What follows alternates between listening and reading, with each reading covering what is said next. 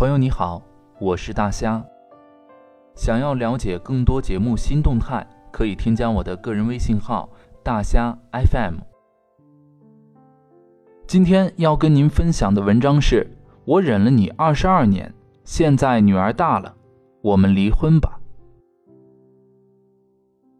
这是一个真实的故事，由于它太过真实了，所以我要稍微做一下改编。我忍了你二十二年，现在女儿大了，我们离婚吧。这句话是五十三岁的老张在向我倾诉的时候说的，是他老婆最近跟他讲的。老张跟我讲，他跟他老婆陈阿姨结婚快三十年了，最近这十多年，陈阿姨隔三差五的就把离婚的事儿挂在嘴边，但这一次非常坚决，非离不可。我也没做错什么呀，也不像别的男人那样胡搞乱搞。我一直对他还不错，虽然我这个人确实比较木讷，年轻的时候对他做的不够周到，不够体贴，但是后来对他也还行吧。而且我们都一大把年纪了，再离婚多么丢人呀！这是老张跟我讲的。虽然私底下都认识。但他们的婚姻，他们的故事到底是如何，我不太熟悉。于是我就找陈阿姨聊天，一开始也没有聊到她的婚姻，但她因为经常看我的文章，觉得写的还有些道理，于是就开始跟我聊她的故事。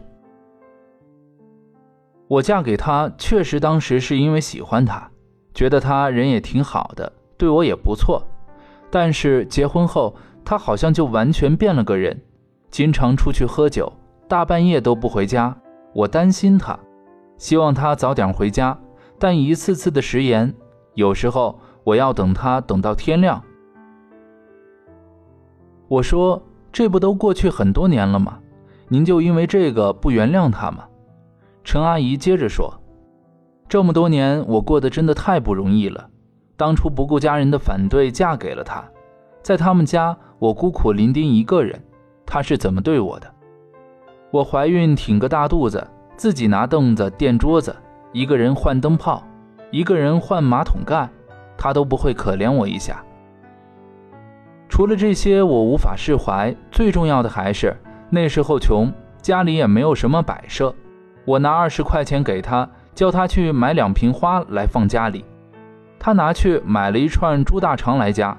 他明明知道我不爱吃猪大肠，偏要说我喜欢吃，跟他真的是三观不同，想不到一块去，也没有什么话可说。二十来年，我们都没怎么同房过。我说，好像张叔叔还给你买项链，给你买衣服，你不感动？好歹也算是浪子回头了吧？心冷了，再也捂不热了。当初我嫁给他也不图这些。现在给我搞这些，我不仅觉得没意思，反而会增加对他的反感，完全提不起兴趣来。现在女儿也大了，我就不用顾忌这么多了。我不想剩下的日子都这样过下去，我要透透气，过过自己喜欢的生活。我有我的退休金，我也不怕活不成。面对陈阿姨的这种坚决，我有点不解，为什么不早不晚，偏偏在这种时候？要再嫁还有必要吗？或者说再嫁容易嫁吗？陈阿姨说：“我以前没有想通，思想还是挺古板的，希望能够给女儿一个完整的家庭。我自己幸福不幸福不重要，但现在我想通了。我女儿长大了，也交男朋友了，很快也到了谈婚论嫁的年纪。我希望作为妈妈，我能够给她树立一个榜样。”不要在婚姻当中沦陷。如果你不开心，如果你感受不到爱，为什么要一忍再忍？如果大家都一忍再忍，那我们的后代也必然是这种性格。那我们活着图什么呢？你以为你忍受了这些不幸福，你就可以换来女儿的幸福？如果真的是这样，那当然是值得的。可是事实不是这样的。女儿，她会在潜移默化的过程当中受到你的影响，你不幸福，很大程度上你的女儿也不会幸福。以前我们太依靠男人了，觉得嫁个好人家，嫁个好男人，你就能幸福，把男人和男人的家庭当成自己幸福的基础。可是未必每个女人都那么幸运，遇人不淑怎么办？现在都什么年代了？女人既然可以养活自己，那不管嫁什么样的男人，都要自己去追求幸福。我就不信一个人过不好。陈阿姨讲了很多，我以为她会怪罪男人，但她的话好像更多是从女人自身出发的。这是关于婚姻、关于女人，我最近听得的最详细、最深刻的感受。也颇具启发意义。是的，女人如花，不一定非要摆在谁家的客厅才好看，只要向阳，在哪儿都能够绽放。就算没有人来看，你也可以五彩斑斓。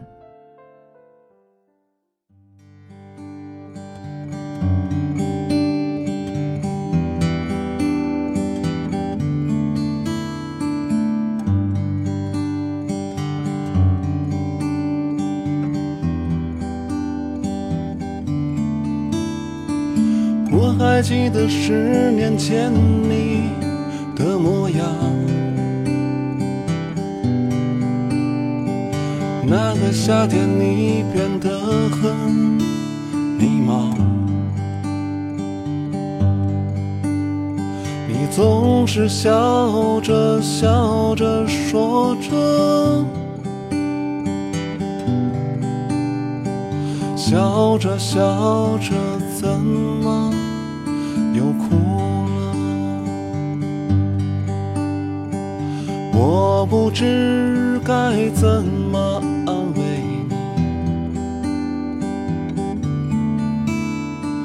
你，谁又知道自己在哪里？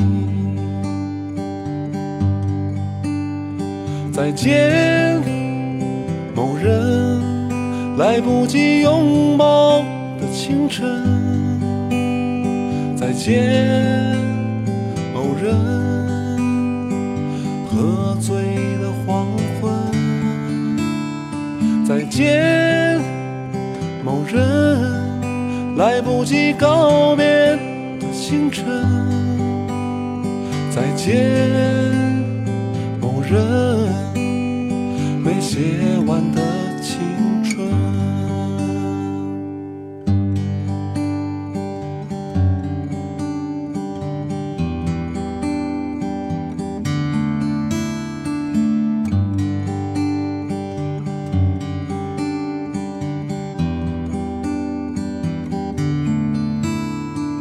我还记得十年前你的模样，那个冬天决定离开这地方，我们拿着吉他唱啊唱啊，唱到指尖远去。的行囊，我不知该怎么祝福你。谁又知道活着的意义？再见，某人，来不及拥抱的清晨。再见，某人，喝醉的黄昏。再见，某人，来不及告别的清晨。再见，某人，没写完的青春。再见，某人。来不及拥抱的清晨，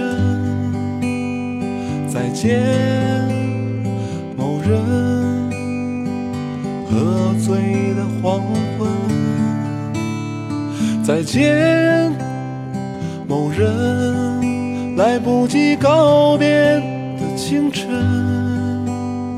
再见，某人，没写完的青春。